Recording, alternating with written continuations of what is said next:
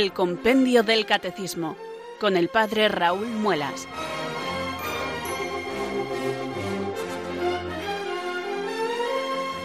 Muy buenas tardes, queridos oyentes de Radio María. Son las cuatro, las tres en Canarias. Aquí comienza una nueva edición del Compendio del Catecismo. Reciban un saludo muy cordial desde Talavera de la Reina del Padre Raúl Muelas, que un día más les habla desde estos micrófonos de Radio María, la radio de la Virgen, la fuerza de la esperanza. Sed todos bienvenidos.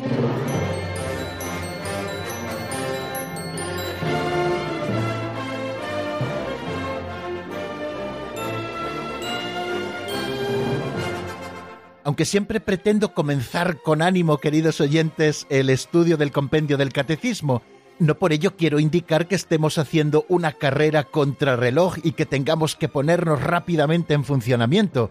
Ya saben que vamos entrando poquito a poco porque así debe calar la doctrina católica en nuestra alma, como esa lluvia fina que va cayendo y que va empapando la tierra y que la va haciendo germinar. Pues eso es lo que pretendemos, queridos amigos, cada tarde aquí en Radio María de 4 a 5 en la península, de 3 a 4 en Canarias. Abrir el compendio del catecismo e ir desgranando un par de números ordinariamente, a veces solamente uno si me entretengo mucho en la explicación, y que vaya así calando poquito a poco la doctrina católica que contiene este libro que nos sirve de libro de texto y que se llama así Compendio del Catecismo de la Iglesia Católica. Espero que ustedes lo tengan en sus manos. Es bueno que tengamos siempre el texto de referencia porque, aunque leamos aquí los números y lo haga preciosamente Marta Jara Martínez, pues creo que es importante que mientras ella lo va leyendo, pues nosotros también vayamos leyéndola interiormente y que cuando vamos haciendo referencia a las cosas que vemos recogidas en cada número, pues podamos estar releyéndolas y así vaya formando parte todo lo que aprendemos de ese patrimonio espiritual nuestro que nos acompañe toda la vida. Tenemos que estar siempre formándonos para dar razón de nuestra esperanza. Como es una tarea esta sobrenatural y solo Dios puede concedérnosla, por eso nosotros se lo pedimos a Él. Ven Espíritu Santo, llena los corazones de tus fieles y enciende en ellos el fuego de tu amor. Envía, Señor, tu Espíritu que renueve la faz de la tierra. Oh Dios, que llenaste los corazones de tus fieles con la luz del Espíritu Santo, concédenos que, guiados por el mismo Espíritu, sintamos con rectitud y gocemos siempre de tu consuelo. Por Jesucristo nuestro Señor. Amén.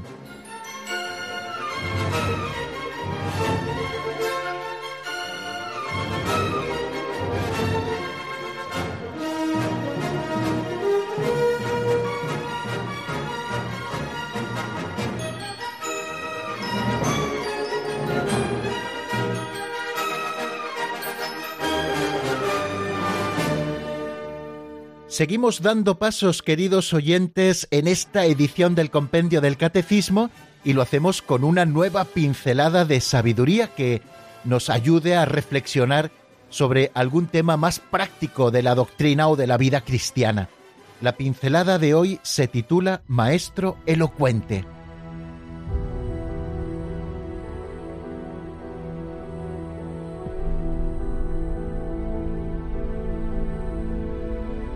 Maestro elocuente. No hay maestro más elocuente que el silencio.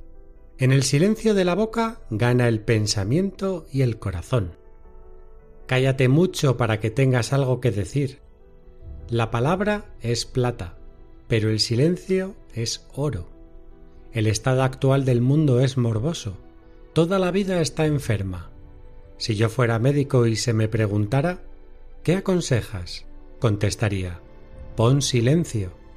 Procura que los hombres callen. La abeja zumba ruidosamente alrededor de la flor, y cuando penetra en la flor, bebe en silencio.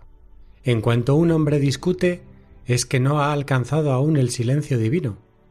En cuanto gusta sus dulzuras, se calla igual que la abeja. Es lo que llama a Ruisbroek el oscuro silencio en que todos los amantes se pierden.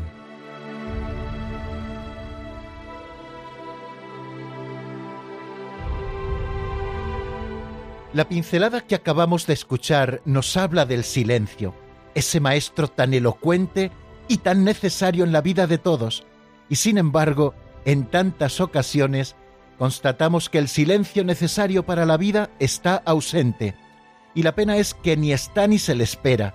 Vivimos en un mundo que no favorece esos ratos de silencio en los que la reflexión encuentre su ambiente propicio. Nos hemos convertido en consumidores voraces de los medios de comunicación, radio, televisión, internet, música, series, películas, y lo hacemos en todos lados. Estamos saturados de información, pero no hemos dejado tiempo al silencio para discernir, cribar, asimilar lo que escuchamos. Seguro que hemos escuchado eso de que tenemos dos orejas y una boca, para que escuchemos el doble de lo que hablamos.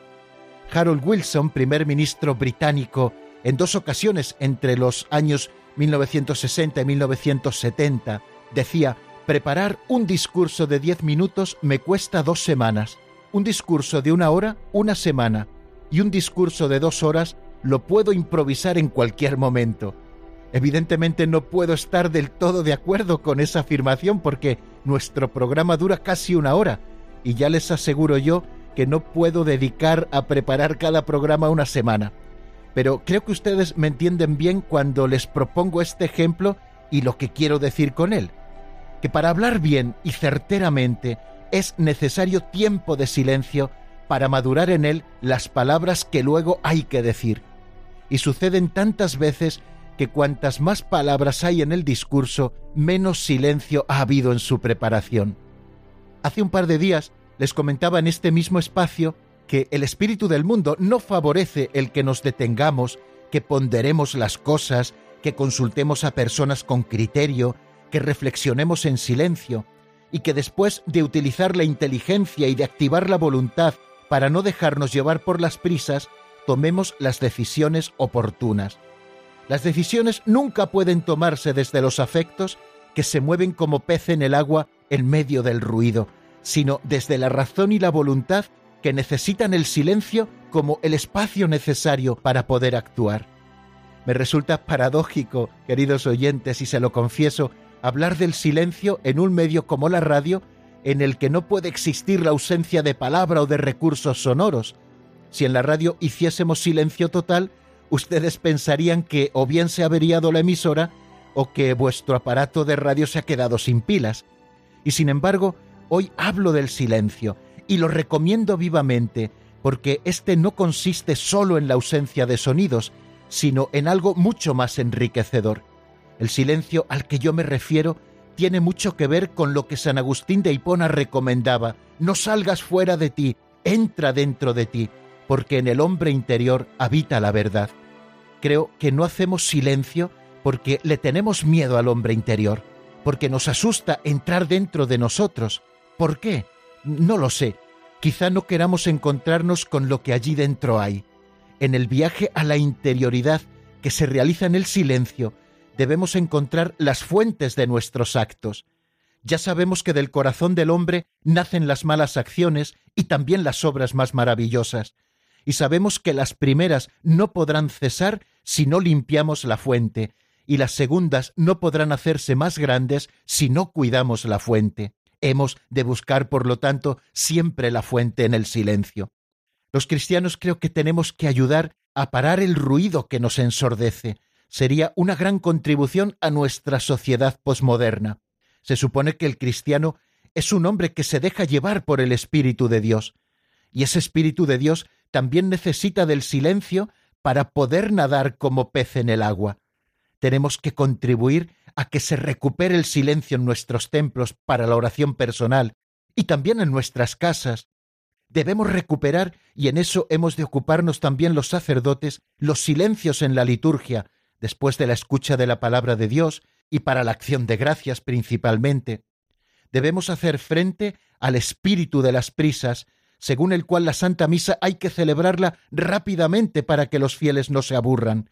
Recuperemos la salud física y espiritual poniendo más silencios en nuestras vidas.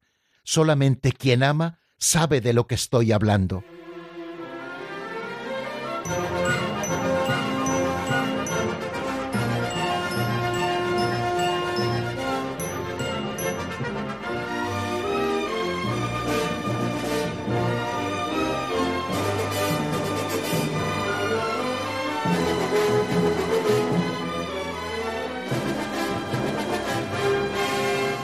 Y después de escuchar esta reflexión sobre el silencio, queridos amigos, creo que estamos preparados para comenzar el repaso de lo que vimos en nuestro último programa. Ayer estuvimos dedicados al número 102 del compendio del Catecismo y empezamos también a estudiar el número 103. ¿Qué es lo que nos decía el número 102? ¿Cuáles han sido las preparaciones históricas a los misterios de Jesús? Y es que los misterios de Jesús son los que vamos a comenzar a estudiar en este momento de nuestro estudio del catecismo. Hemos estado estudiando a la Santísima Virgen María y ahora vamos a comenzar a hacer un repaso con el compendio del catecismo de aquellos momentos principales o misterios principales de la vida de Jesús, tanto de su vida oculta como de su vida pública. Primero hemos visto que la vida de Jesús, toda ella es un misterio, y que así nos la presentan los evangelistas en los evangelios que leemos con tanta frecuencia.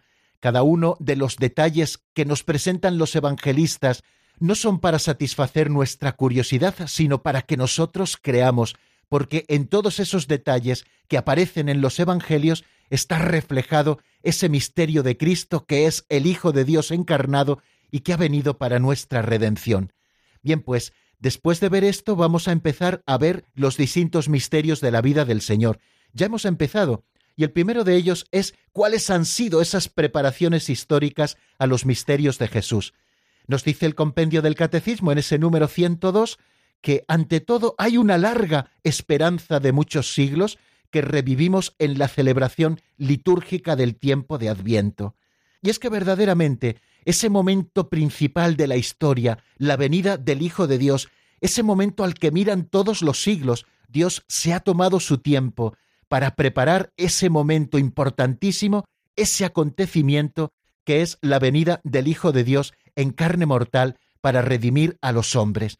Dios se ha tomado su tiempo a lo largo de la historia, ha ido interviniendo en la historia, desde esa primera promesa de salvación que ya hace a nuestros primeros padres antes de salir del paraíso, y luego aparece el Señor eligiendo a Abraham, haciendo una alianza primera con él, ya antes había hecho una alianza con Noé, con todas las naciones, después conduce a Abraham hacia esa tierra que Dios le promete y le hace también la promesa de ser el padre de una muchedumbre de pueblos, serán tantos sus descendientes como las estrellas del cielo o como la arena de las playas marinas. Después Dios saca a su pueblo de la esclavitud de Egipto y lo conduce guiado por Moisés a través del desierto, y en el desierto hace una alianza con él. Vosotros seréis mi pueblo, y yo seré vuestro Dios. Y unas cláusulas de esa alianza que son los diez mandamientos, la ley que el pueblo debe cumplir, una ley que le hace el pueblo más sabio entre todos los demás pueblos, y el pueblo más poderoso porque tiene al único Dios con él. Le entrega la tierra prometida, comienza esa historia de infidelidad del pueblo y de fidelidad constante de Dios, porque Dios estaba preparando ese momento en que iba a devolver esa primera vocación que el hombre había perdido por el pecado, y lo iba a hacer recreando todas las cosas, con una nueva creación que es la redención en su Hijo Jesucristo el Señor, como Dios va preparándolo todo, y como también en el corazón de la humanidad, tanto en el corazón del pueblo hebreo, como en el corazón de los demás pueblos, iba surgiendo esa expectación de la llegada del Mesías. Esto es lo que celebra, queridos amigos, la Iglesia cada año cuando comenzamos el año litúrgico, el ciclo litúrgico, con ese tiempo del Adviento, donde se estimula nuestra esperanza, donde nosotros también queremos participar de la esperanza de todos los hombres que esperan en Dios su salvación, y recordando esa primera esperanza que concluye con la primera venida del Señor, nosotros recreamos nuestra esperanza con la Iglesia, aguardando esa segunda venida del Señor cuando venga como juez universal al final de los tiempos para juzgar a vivos y muertos. ¿Qué más nos dice este número 102 del compendio? Nos dice que además de la oscura espera que ha puesto en el corazón de los paganos, Dios ha preparado la venida de su Hijo mediante la antigua alianza hasta Juan el Bautista, que es el último y el mayor de los profetas. Ayer estuvimos también deteniéndonos en la figura de Juan el Bautista, hijo de Isabel y Zacarías, el precursor, el que ha venido con la fuerza y el poder de Elías para preparar los caminos del Señor, el hombre más grande de los nacidos de mujer, profeta del Altísimo, que sobrepasa a todos los demás profetas, es el último de todos ellos, el que inaugura con su ministerio el Evangelio. Desde el seno de su madre, San Juan el Bautista ya inaugura la venida de Cristo y se goza de ser el amigo del esposo. Es el que señala al Cordero, el que precede a Jesús con el espíritu y el poder de Elías, y el que da testimonio de Jesús con su predicación, con su bautismo y también con su misterio. Pues bien amigos, así ha sido esa preparación de la que nosotros participamos. Y desde ahí dimos paso al número 103 del compendio del Catecismo, que nos presenta eh, la enseñanza del Evangelio sobre los misterios del nacimiento y de la infancia de Jesús. De seis misterios nos habla ese número 103, del nacimiento de Jesús, de la circuncisión, de la Epifanía, de la presentación en el templo, de la huida a Egipto y del retorno de Egipto. Ayer solo nos dio tiempo a asomarnos a ese primer misterio de los seis enunciados en este número 103, el misterio del nacimiento de Jesús. Dice el compendio, a propósito de ese misterio, que en el nacimiento de Jesús la gloria del cielo se manifiesta en la debilidad de un niño. Jesús nació en la humildad de un establo, en una familia pobre, muy buena, pero una familia pobre, y fueron unos sencillos pastores los primeros testigos del acontecimiento del nacimiento del Hijo de Dios. En esta pobreza, que se manifiesta en el pasaje que ayer leímos y que ustedes encontrarán en el capítulo segundo de San Lucas, en esta pobreza se está manifestando la gloria de Dios. La Iglesia no se cansa de cantar nunca la gloria de esa noche santa en que el Salvador del mundo nació en un pobre establo en Belén de Judá. Hacerse, por tanto, niño con relación a Dios, visto el ejemplo que Jesucristo nos deja con su nacimiento, es la condición para entrar en el reino de los cielos. No soy yo quien se lo inventa, es Jesucristo quien nos lo dice. Lo encuentran en el capítulo 18 de San Mateo. Si no os hacéis como niños, no entraréis en el reino de los cielos. Por tanto, para entrar en el reino es necesario abajarse, hacerse pequeño. Más todavía, como nos recuerda el Catecismo Mayor de la Iglesia, es necesario nacer de lo alto, nacer de Dios, para hacerse hijos de Dios. Este misterio de la Navidad al que hace alusión el número 103 se realiza en nosotros cuando Cristo toma forma en nosotros. Navidad es el misterio de este admirable intercambio, de Dios que toma nuestra humanidad para que nosotros podamos ser partícipes de su divinidad. Bueno, pues hasta aquí, queridos amigos, el resumen de lo que ayer veíamos. Vamos a seguir dando pasos porque lo que tenemos por delante es apasionante.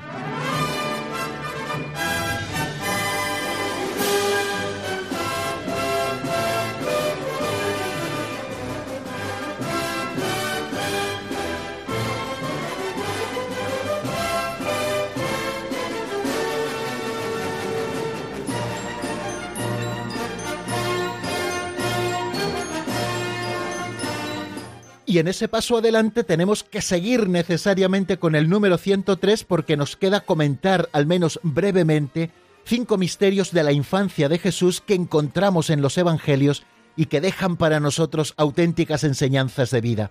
En primer lugar, nos permiten descubrir al Mesías, al Hijo de Dios y su misterio de salvación, y también nos permiten tomar buena nota para que Cristo sea el modelo de nuestra vida vamos a volver a escuchar el número 103 en la voz de Marta Jara.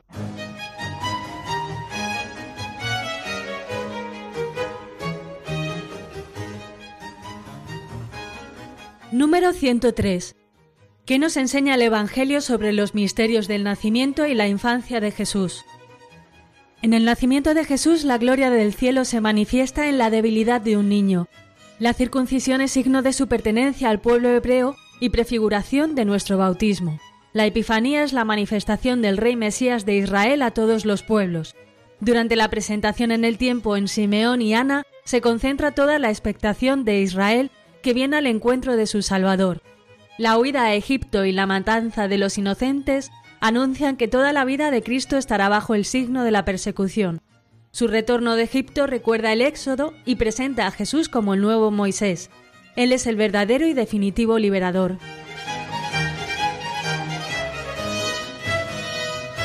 El segundo misterio en el que nos detenemos es el de la circuncisión, que como nos dice el compendio del catecismo, es signo de la pertenencia de Jesucristo al pueblo hebreo y también prefiguración de nuestro bautismo.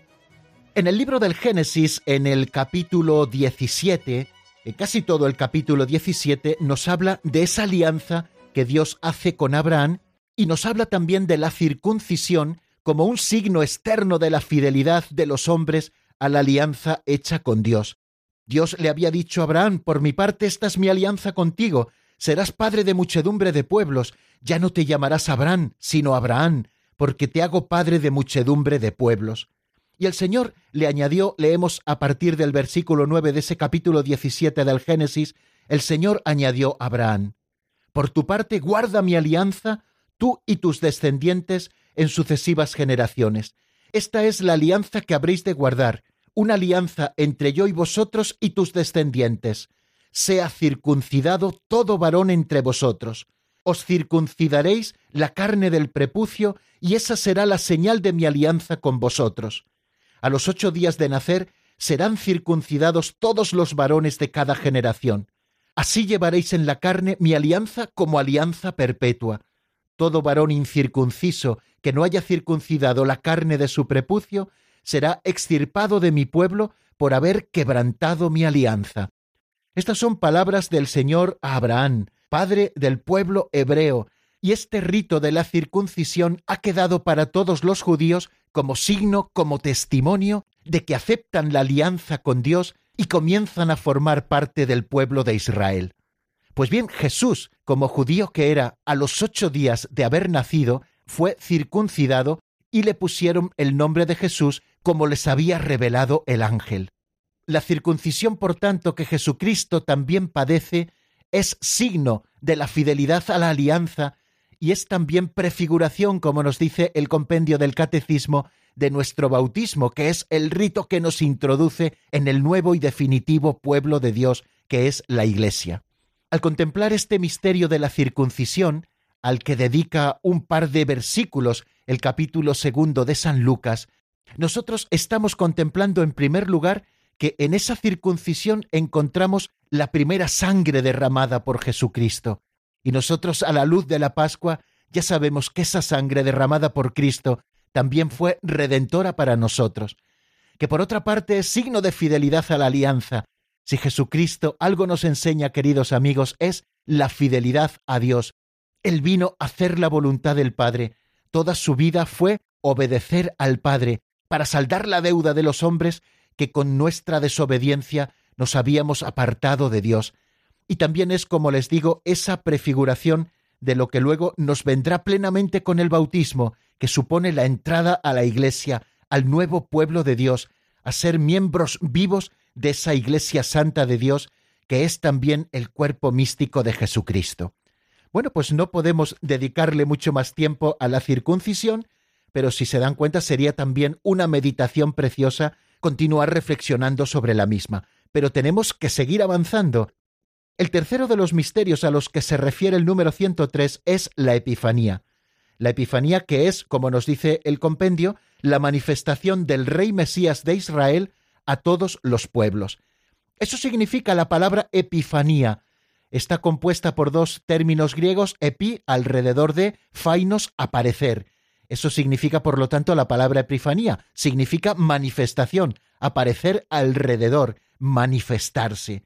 Bueno, pues la palabra epifanía, técnicamente en la Iglesia Católica Romana, la utilizamos para referirnos al misterio de la adoración de los Reyes Magos aquellos magos de Oriente de los que nos habla el Evangelio, que vieron salir la estrella, que se pusieron en camino porque aquella estrella les estaba anunciando algo, que fueron perseverantes en el camino, incluso cuando ellos la perdieron de vista por algunos momentos, y que siguieron siendo buscadores.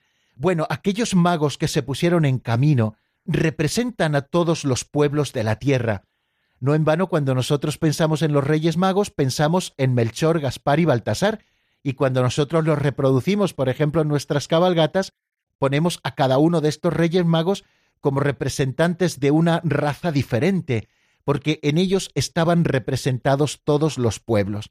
Pues bien, este momento de la Epifanía es la manifestación del rey Mesías, aquel que había venido a Israel y que nació en medio de ese pueblo que Dios se había preparado, pero con una vocación de universalidad, de salvar a todos los pueblos, que ya están prefigurados, que ya están representados en esos magos de Oriente. Vamos a detenernos también otro poquito en otro de los misterios, el cuarto de los que aparecen en ese número 103, que es la presentación en el templo. Nos dice el compendio, durante la presentación en el templo, en Simeón y Ana se concentra toda la expectación de Israel que viene al encuentro del Salvador. No me resisto, queridos amigos, a presentarles el texto de la presentación del Señor tal y como lo encontramos en el Evangelio de San Lucas. Leemos en el capítulo segundo a partir del versículo 22.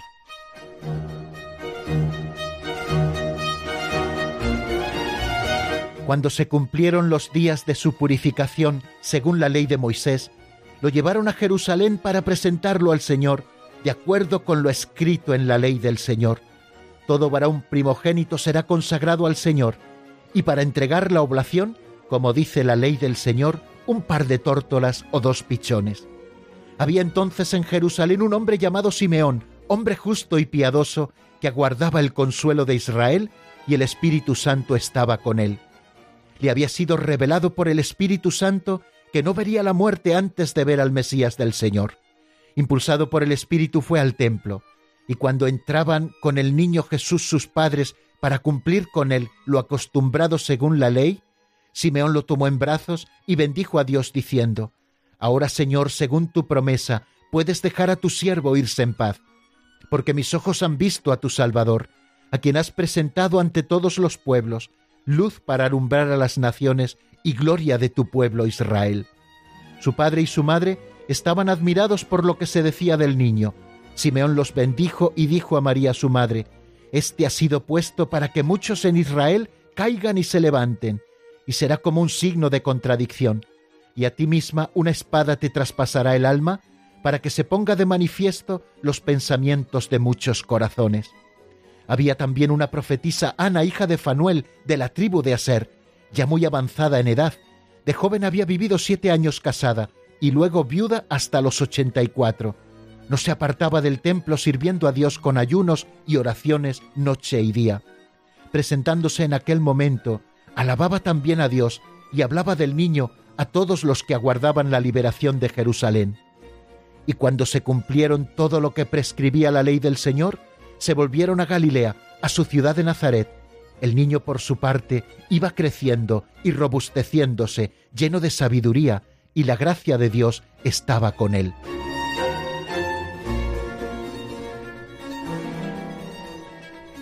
Qué bonito pasaje, queridos amigos, este de la presentación de Jesús en el templo. Estaban cumpliendo la ley mosaica. A los cuarenta días debían de ser rescatados los primogénitos todo primogénito, tanto de hombre como de animales, que nacían, que abrían el vientre de su madre, pertenecían a Dios, y a Dios debían ser sacrificados. Los animales menores se sacrificaban a Dios, las reses mayores podían ser rescatadas si no se sacrificaban con un par de tórtolas o dos pichones, y los primogénitos de los hombres tenían que rescatarse siempre, así lo prescribía la ley de Moisés, y tenían que ofrecer en sacrificio por ello un cordero que fuera ofrecido en holocausto a Dios y las familias más pobres un par de tórtolas o dos pichones. Ese fue el caso de San José y la Virgen María cuando cumplieron lo que prescribía la ley de Moisés presentando al Señor en el templo. Y junto con esta presentación, a los cuarenta días, también la madre debía purificarse, puesto que en el parto había derramamiento de sangre, y todo lo que fuera a tratar con la sangre debía ser luego purificado ritualmente pues María y Jesús cumplieron lo que prescribía para ellos la ley de Moisés. ¿Qué se nos está mostrando en este pasaje para nuestra enseñanza? Lo primero es que se nos muestra Jesucristo como el primogénito, que pertenece al Señor. Ya nosotros, a la luz de todo lo que luego hemos conocido por la plena revelación de Jesucristo, estamos viendo que Él es el Hijo primogénito, unigénito del Padre y primogénito también de muchos hermanos. También en este pasaje vemos con Simeón y Ana toda esa expectación de Israel a la que antes hemos hecho alusión y que viene al encuentro de su Salvador. Simeón y Ana representan a ese pueblo que permaneció siempre fiel al Señor, el resto del pueblo de Israel que permaneció fiel al Señor y expectante con la llegada del Mesías, del Salvador, y ese pueblo que salió también al encuentro del Señor. Jesús en este pasaje es reconocido como el Mesías esperado, como la luz de las naciones en boca de Simeón, como la gloria de Israel, pero también es considerado como signo de contradicción. Fijaros que la espada de dolor predicha a María está anunciando ya otra oblación, perfecta y única, la oblación que tendrá lugar en la cruz y que dará la salvación que Dios ha preparado ante todos los pueblos. Bueno, no podemos detenernos mucho más. Creo que cada uno de estos misterios merecería un programa, pero tenemos que avanzar porque estamos en el compendio del catecismo y queremos verlo todo de una manera somera y luego ustedes pueden profundizar todo lo que quieran a continuación. Les ofrezco a un tema para detenernos en la palabra y poder reflexionar sobre lo dicho. Es una canción de Carlos Fabián titulada No tengo a quién ir. Está sacada del álbum Mi amado Jesús.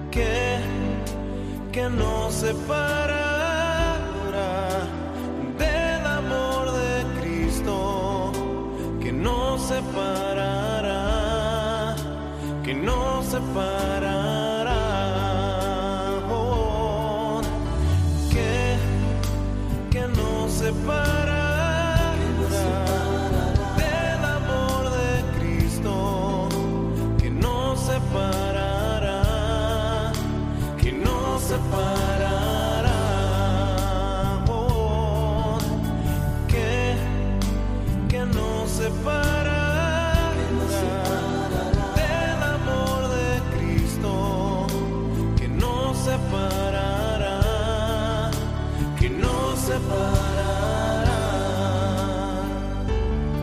Ni las luchas, ni las pruebas, ni el hambre, ni las guerras, ni los vientos, ni las fuertes turbulencias, ni las lágrimas que a rato llegan, nos separarán.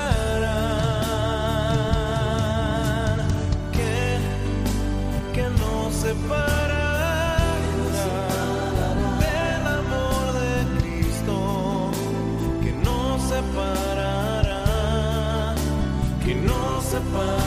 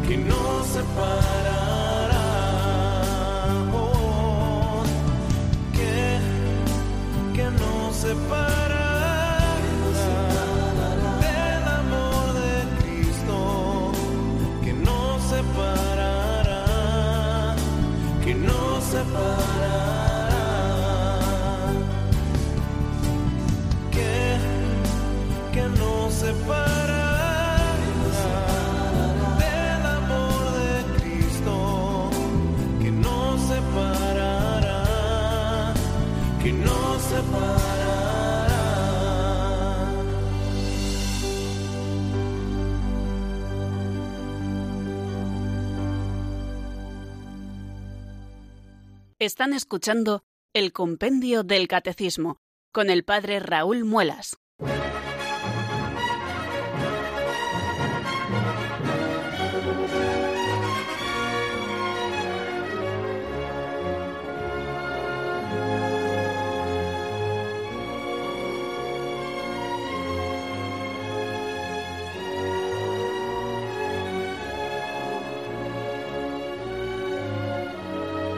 Seguimos, queridos amigos, en la sintonía de Radio María. Estamos en el compendio del Catecismo. Les habla el Padre Raúl Muelas y estamos dedicados hoy también al número 103, que nos muestra los misterios del nacimiento y de la infancia de Jesús. Hemos estado deteniéndonos someramente, de una manera breve, en cada uno de ellos, en el nacimiento, en la circuncisión, en la Epifanía, en la presentación de Jesús en el templo, y nos quedan dos, la huida a Egipto y el retorno de Egipto. Estos momentos de la vida del Señor, de Jesús niño, los encontramos en el capítulo segundo del Evangelio de San Mateo, a partir del versículo 13. Vamos a leerlos juntos.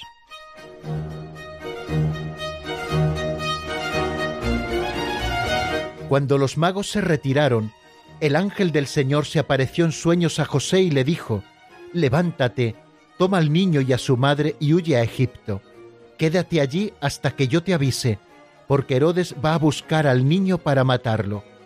José se levantó, tomó al niño y a su madre de noche, se fue a Egipto y se quedó hasta la muerte de Herodes para que se cumpliese lo que dijo el Señor por medio del profeta. De Egipto llamé a mi hijo. Al verse burlado por los magos, Herodes montó en cólera y mandó matar a todos los niños de dos años para abajo en Belén y sus alrededores, calculando el tiempo por lo que había averiguado de los magos. Entonces se cumplió lo dicho por medio del profeta Jeremías. Un grito se oye en Ramá, llanto y lamentos grandes. Es Raquel que llora por sus hijos y rehúsa el consuelo porque ya no viven. Cuando murió Herodes, el ángel del Señor se apareció de nuevo en sueños a José en Egipto y le dijo, Levántate, coge al niño y a su madre y vuelve a la tierra de Israel porque han muerto los que atentaban contra la vida del niño. Se levantó, tomó al niño y a su madre y volvió a la tierra de Egipto. Pero al enterarse de que Arquelao reinaba en Judea como sucesor de su padre Herodes, tuvo miedo de ir allá. Y avisado en sueños se retiró a Galilea y se estableció en una ciudad llamada Nazaret. Así se cumplió lo dicho por medio de los profetas, que se llamaría Nazareno.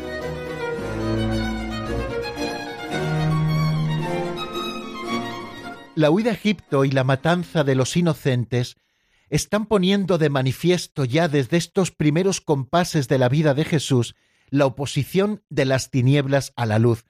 Recuerden lo que nos dice el evangelista San Juan en el prólogo de su Evangelio. Vino a los suyos y los suyos no le recibieron. Se está manifestando ese misterio de la iniquidad que pugna contra el plan de Dios cuando Dios ha sido tan generoso de enviarnos a su propio Hijo, cuando Dios ha querido despojarse de su rango para tomar nuestra condición de esclavo, sin embargo nosotros encontramos ese misterio de la iniquidad que vino a los suyos y los suyos no lo recibieron. Desde este primer momento, esa huida a Egipto y la matanza de los inocentes se nos está poniendo ya de manifiesto que toda la vida de Cristo estará bajo el signo de la persecución, ya lo había anunciado Simeón en el momento de la presentación en el templo, como hemos visto hace unos minutos, y lo volvemos a ver. Ese signo de la persecución que acompaña siempre a la vida del Maestro, signo de contradicción. Ahí está también presente la espada de dolor que ya le había profetizado Simeón a la Virgen Santa María. Toda la vida de Cristo estará bajo el signo de la persecución, y por lo tanto también toda la vida de los suyos, de los que comparten con él también estará marcada por el signo de la persecución. Cuando le pregunta Pedro a Jesús, y nosotros que lo hemos dejado todo y te hemos seguido, ¿qué nos va a tocar? Le dice el Señor, recibiréis cien veces más, eso sí, con persecución, y después la vida eterna. El Señor lo anuncia en cada momento de su vida. El discípulo no puede ser más que su maestro, y si a nuestro maestro le han perseguido, también a nosotros han de perseguirnos. De manera que es un signo de discernimiento, si nosotros como cristianos no notamos de alguna manera la persecución en mayor o menor grado, tenemos quizá que preguntarnos si estamos viviendo con fidelidad y como Dios manda nuestra vida cristiana. Aquel cristiano que quiere seguir de cerca a Jesucristo, ser su discípulo, aprender de él, verá también cómo en su vida aparece la persecución, una persecución a la que no tenemos que tenerle miedo. Y también otro misterio que está vinculado a esta huida a Egipto es la vuelta de Egipto, que nos está recordando el éxodo. Recordad cómo el Señor toma a su pueblo desde Egipto y lo devuelve a la tierra que Dios ya le había regalado a Abraham y a su descendencia. Esa vuelta de la Sagrada Familia desde Egipto a Nazaret, donde se establecen, como hemos escuchado en el Evangelio, es como un cumplimiento de la promesa. El Señor libera al pueblo de la esclavitud y lo conduce por el desierto a la tierra prometida.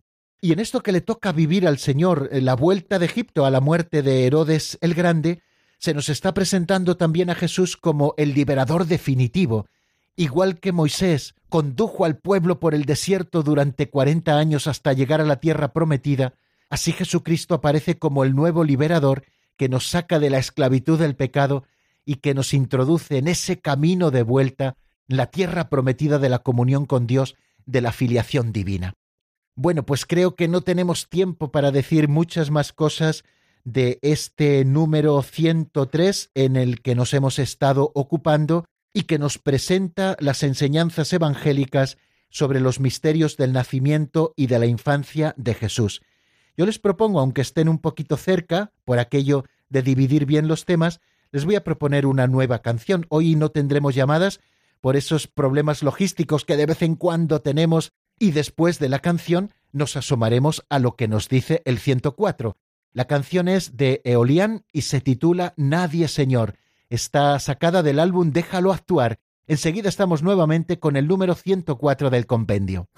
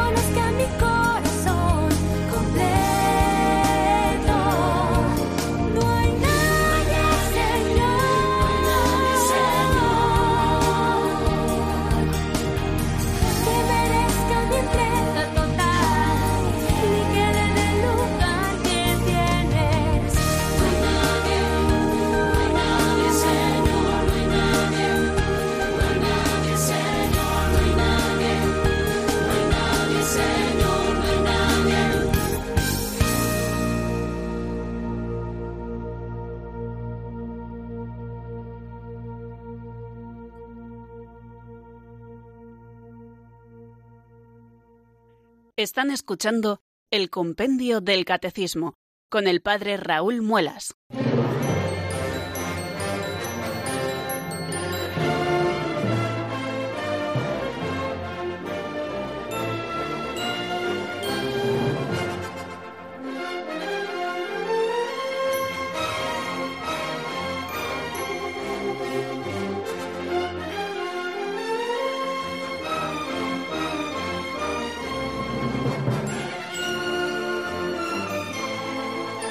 No quisiera, queridos amigos, desvincular el estudio del 104 de este número precedente que hemos estado escuchando y meditando y reflexionando hasta este momento. El número 104 que nos habla de la vida oculta de Jesús en Nazaret. Vamos a escucharlo primero en la voz de Marta Jara y luego tratamos de explicarlo un poquito.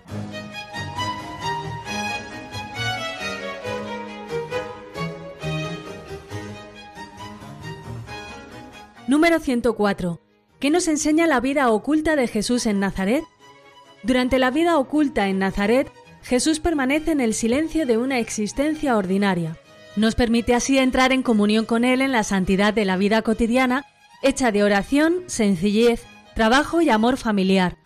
La sumisión a María y a José, su padre legal, es imagen de la obediencia filial de Jesús al Padre. María y José con su fe acogen el misterio de Jesús aunque no siempre lo comprendan.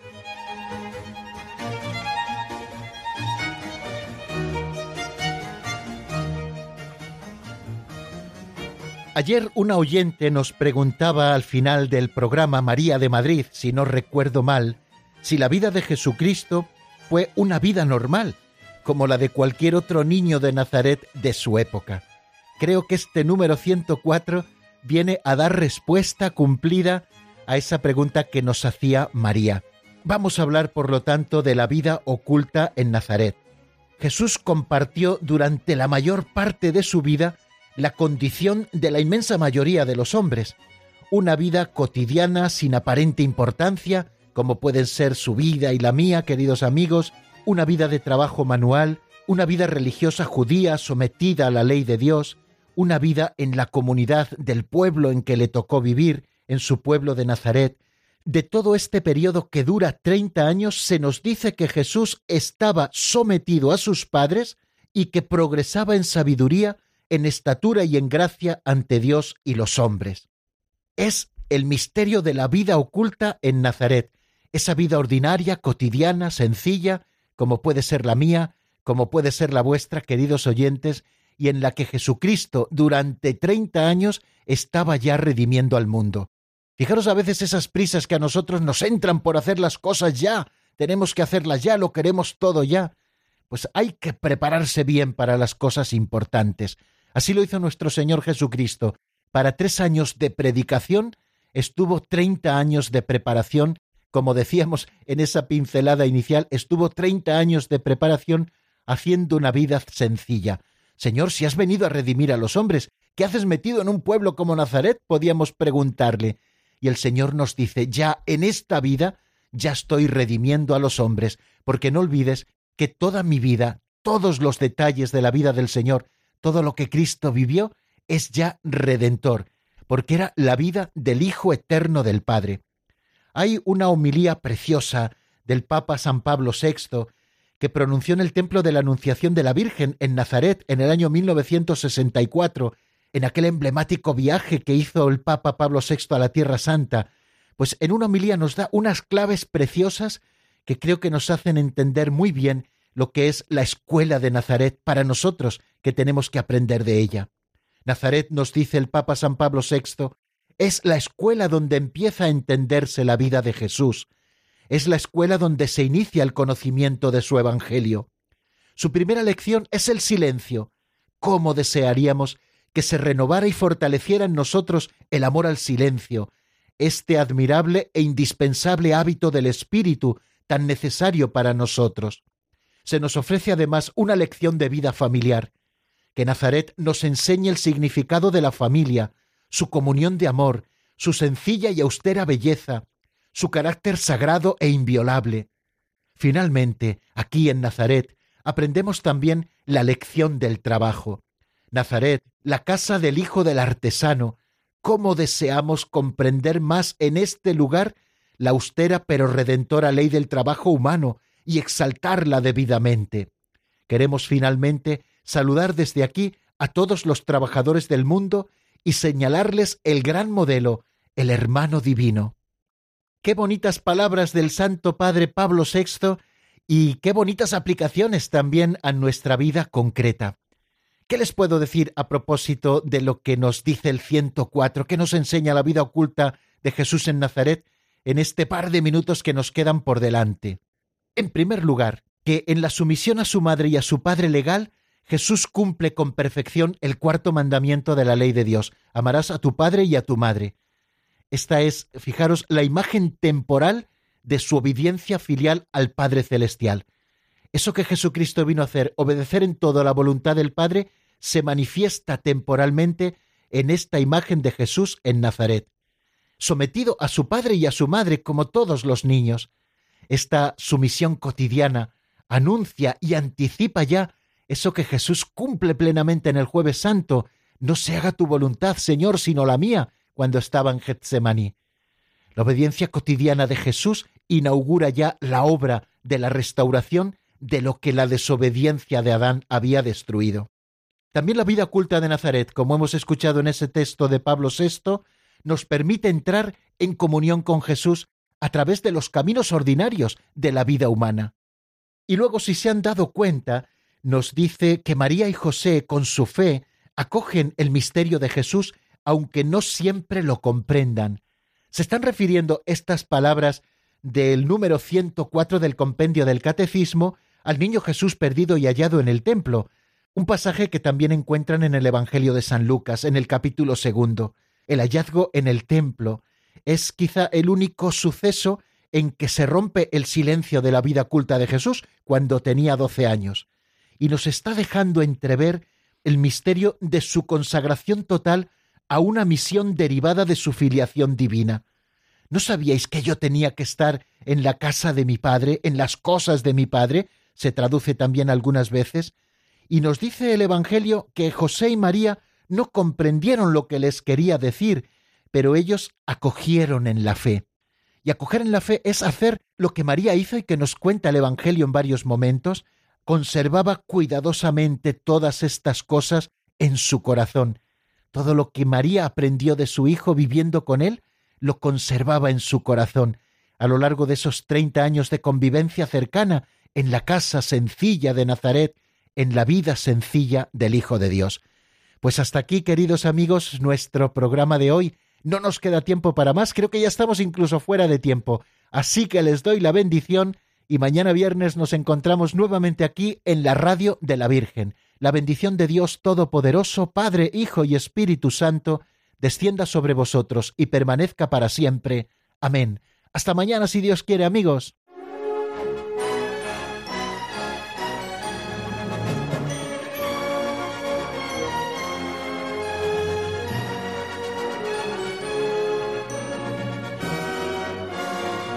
El Compendio del Catecismo con el Padre Raúl Muelas.